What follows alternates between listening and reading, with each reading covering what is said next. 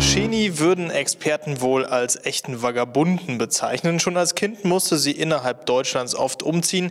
Jetzt ist sie nach ihrer Station in Frankreich in Rumänien gelandet. Beim ersten Lehrgang der Frauennationalmannschaft seit Dezember 2019 habe ich sie nach ihrer langen Anreise nach Deutschland getroffen. Christian Klein wünscht viel Spaß mit der aktuellen Folge. Die wird präsentiert von unserem Premium-Partner ProWin. ProWin gehört in dein Zuhause wie die Couch in dein Wohnzimmer. Und genau deswegen kannst du jetzt ganz bequem deine ProWin-Party auch online feiern. Wie das geht? Ganz einfach. ProWin-Beratung kontaktieren, Termin vereinbaren, Gäste einladen und los geht's. Der Unterschied zu den normalen Homepartys besteht nur im Veranstaltungsort. Das ist nämlich ein virtueller Raum. Also, schnapp dir dein Telefon und werde ProWin Online Party-Gastgeberin. Die Frauennationalmannschaft hat sich mal wieder zu einem Lehrgang getroffen. Ähm, Sheni ist mit dabei und zu Gast in unserem kleinen Podcast. Sheni, wie geht's dir? Mir geht's gut. Ich freue mich riesig, dass wir uns endlich wiedersehen. Es war ja wirklich eine enorm lange Zeit, die wir uns jetzt gar nicht gesehen haben und umso erfreulicher ist es, dass wir endlich wieder einen gemeinsamen Lehrgang haben ich weiß gar nicht mehr, wie viele Podcasts ich mit Frauen, Nationalspielerinnen, das war auch ziemlich quer formuliert, äh, gemacht habe, aber es war wirklich immer das Thema, ja, wir haben uns schon so lange nicht gesehen und ich bin mal gespannt, wie das wird, wenn wir uns wiedersehen. So, und wie ist es?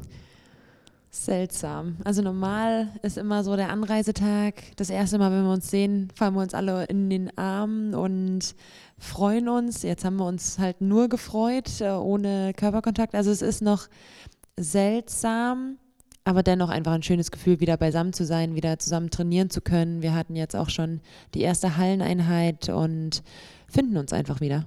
Aber ihr habt euch nicht entfremdet, oder?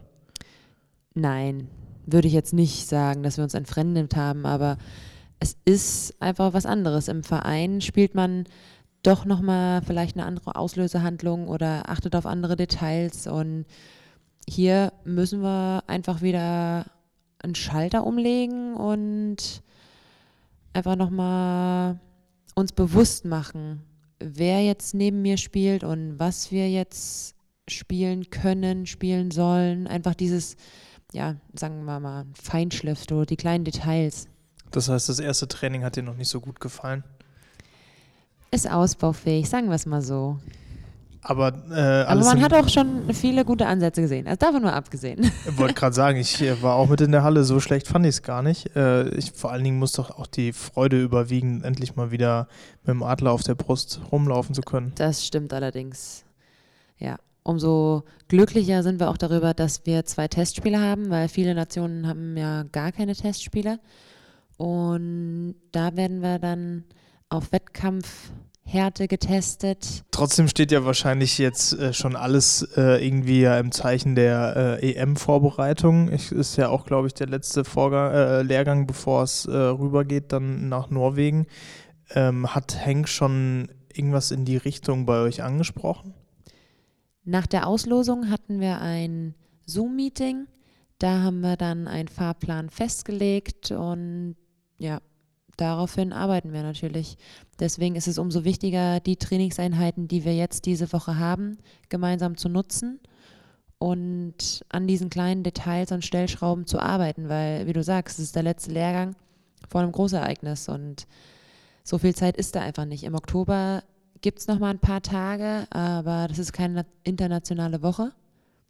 Und deswegen müssen wir jetzt alle Trainingseinheiten, die wir hier gemeinsam haben, wirklich richtig gut nutzen.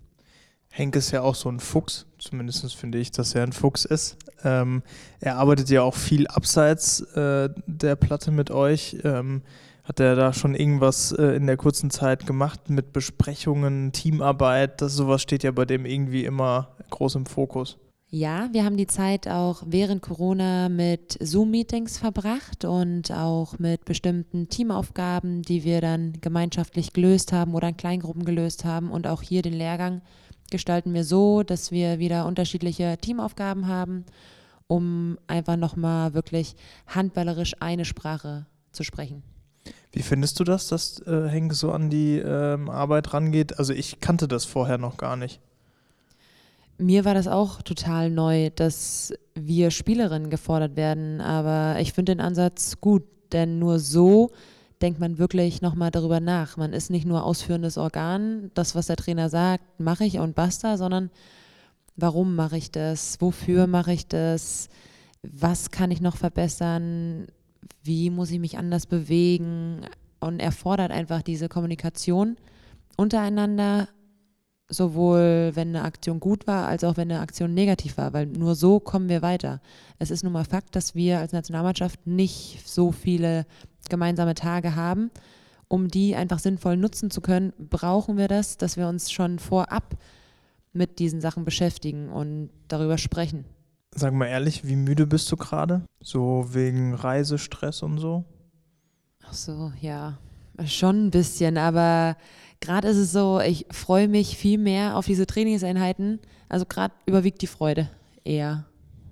Aber es war ja schon auch für dich so ein kleiner Höllenritt, hast du mir zumindest schon vorher erzählt. Wie oft bist du umgestiegen, um äh, aus Rumänien hinzukommen? Erstmal angefangen in Valcea. Wir hatten ein Auswärtsspiel in Moskau. Also am Donnerstag sind wir von Valcea nach Bukarest mit dem Bus gefahren, sind dann 22 Uhr losgeflogen über Istanbul und waren dann 5 Uhr morgens in Moskau. Das ist doch völlig in die falsche Richtung. Frag mich nicht, ich habe diesen Flugplan nicht geschrieben. Okay. also das war schon mal heftig. Und um jetzt herzukommen, bin ich von Moskau über Amsterdam nach Hannover geflogen. Habe dann in Hannover übernachtet, habe noch einen Corona-Test gemacht, weil wir auch wirklich sicher gehen wollen, dass hier alle negativ sind und wir weiterhin gesund sind und gesund bleiben. Ja, und dann bin ich heute Morgen angereist. Das klingt wirklich nach einem äh, Höllenritt. Macht dir sowas nichts aus? Ich weiß ja, wofür ich es mache. Und deswegen, klar, ist man auf der einen Seite müde, aber auf der anderen Seite ist es einfach schön, wieder hier in der Nationalmannschaft zu sein oder mit diesen Mädels zusammen trainieren zu können. Deswegen nimmt man das gerne in Kauf. Wenn man ähm, auf dein Privatleben sozusagen guckt, ähm, bist du das wahrscheinlich auch gar nicht anders gewohnt. Ne? Dein Freund wohnt ja noch hier in Deutschland. Ja. Sieht man sich denn wenigstens ein paar Mal so zwischen Rumänien und Deutschland? Also das letzte Mal, dass wir uns gesehen haben, ist, glaube ich, im August gewesen. Ja.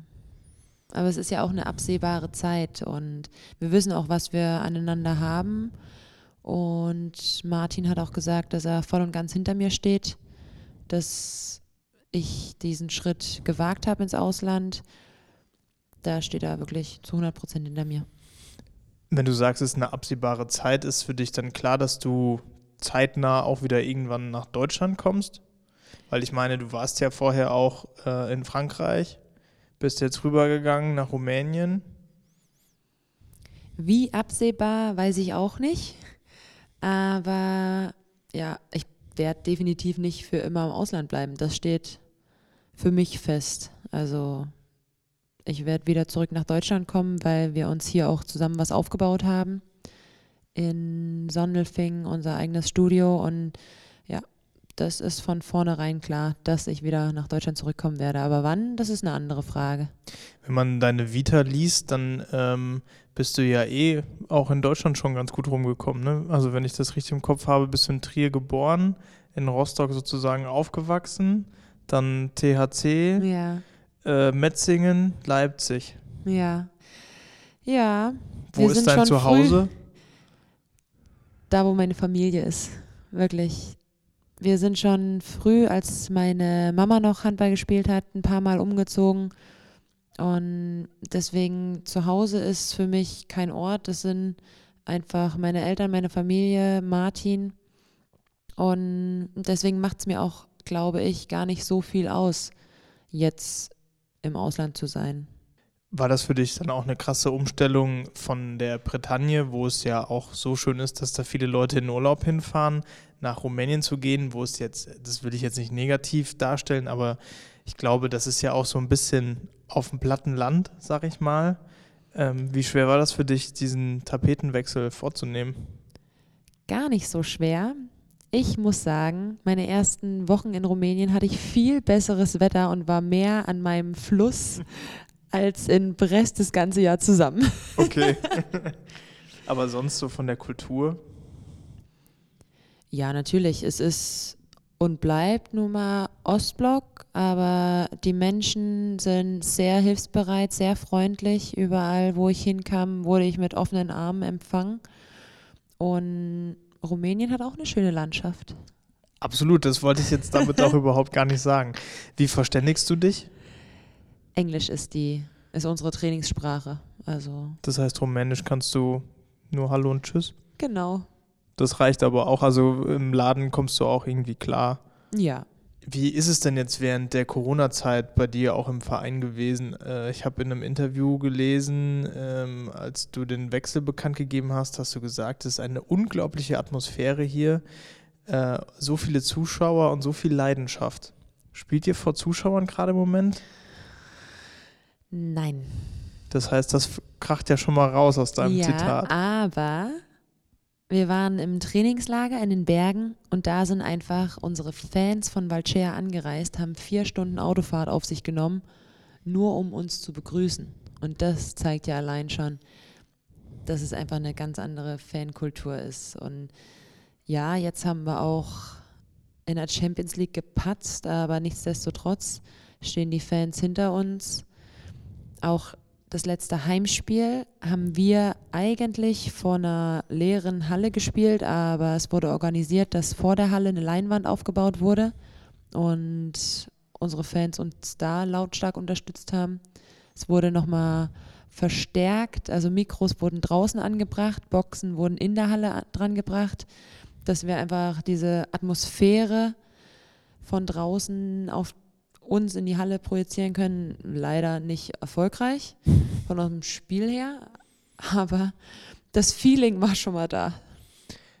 Das heißt, du würdest sagen, dass Frauenhandball in Rumänien nochmal einen ganz anderen Stellenwert hat als hier in Deutschland? Definitiv, ja. Ja, das, was ich da jetzt schon mitbekommen habe, auch auf der Straße werden wir ganz oft erkannt und Na, das ist ganz witzig, sagen wir es mal so. Wie ist denn die rumänische Liga oder der rumänische Handball so im europäischen Vergleich anzusehen, jetzt für die, die vielleicht nicht so tief im Frauenhandball drin sind? So ein bisschen wie Ungarn? Ich würde es äh, ähnlich einschätzen, vor allem weil in Rumänien letztes Jahr, was die Mädels erzählt haben, du fährst zu einem Auswärtsspiel und weißt wirklich nicht, ob du heute, klar, kannst du der Favorit sein, aber dennoch weißt du nicht, ob du das Spiel gewinnen wirst oder nicht. Also es ist schon so ausgeglichen. Lass uns noch über, über deine äh, Anfänge vom Handball reden. Äh, du hast äh, zwei Eltern, die sehr erfolgreich äh, Handball gespielt haben, würde ich mal so betiteln. Dein Vater ist Olympiasieger geworden, deine Mutter Doppelweltmeisterin. Mit wie viel Druck musstest du Handball lernen? Das, um mal ein Vorurteil aus dem Weg zu räumen. Ich bin die Einzige, die mir Druck macht. Meine Eltern haben von vornherein gesagt, wenn du keine Lust hast, Handball zu spielen, dann musst du es nicht machen. Du spielst nicht für uns, du spielst für dich. Und ich habe auch, ähm, als ich kleiner war, viel ausprobiert. Aber dennoch, dadurch, dass ich in der Halle groß geworden bin, jedes Training von Mama oder Papa in der Halle war, ist einfach die Liebe zum Handball gewachsen. Und ja, die einzige Person, die sich hier Druck macht, bin ich selber. Und das ist auch unnötig. Sind es aber wahrscheinlich äh, dennoch ziemlich große Vorbilder von dir, oder? Das ja, das stimmt. Natürlich, also Olympiasieger zu sein oder zweifache Weltmeisterin, das wäre schon schön in der Vita stehen zu haben. Geben denn deine Eltern dir ähm, heute noch oder früher äh, Tipps? Haben die dir äh, in vielen Situationen helfen können? Oder muss man durch viele Situationen, egal wie erfolgreich die Eltern sind, selber durch? Ja, das hat zwei Seiten, sagen wir es mal so. Ähm, fangen wir mal ganz früh in meiner Kindheit an. Ich war ein oder bin immer noch ein Sturkopf.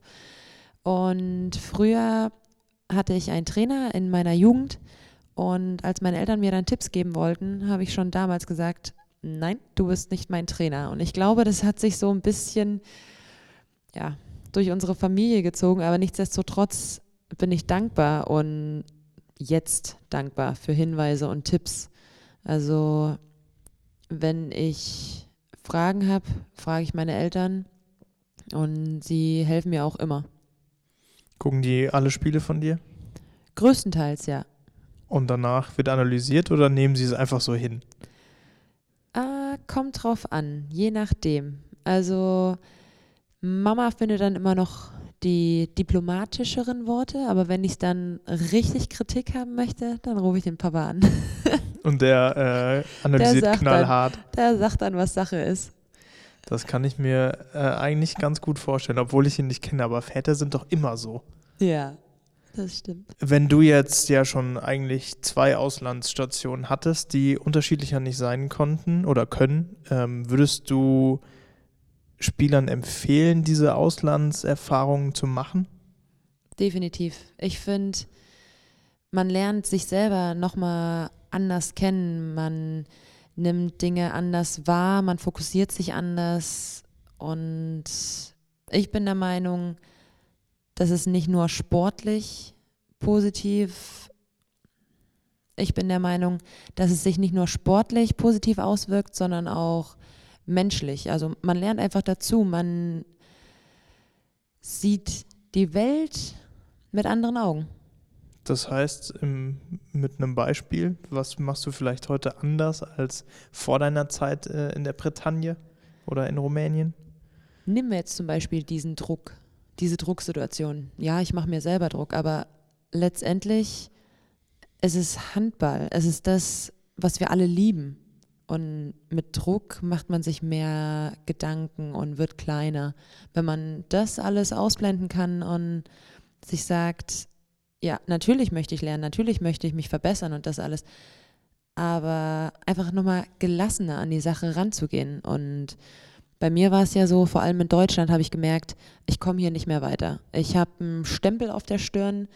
2014 war ich Torschützenkönigin, dann äh, Leistungseinbruch oder was weiß ich mit äh, etlichen Kommentaren. Und ich bin da einfach nicht wirklich rausgekommen, weil wenn jemand ein Vorurteil hat gegen eine Person, so einfach ist es einfach nicht, damit klarzukommen bzw. da rauszukommen. Und deswegen war der Schritt für mich ins Ausland optimal, wirklich. Also ich konnte dort einfach wieder frei befreit spielen. Einfach wieder, einfach nur Handball spielen. Das, was ich liebe. Das heißt, du bist wieder eine Handballgenießerin geworden. Richtig, ja. Ja, das klingt doch gut. Definitiv, ich freue mich riesig darüber. Dann äh, ja, wünsche ich dir viel Spaß beim Handball genießen weiterhin, auf dass wir alle gesund bleiben und äh, den, den Lehrgang erfolgreich beenden werden.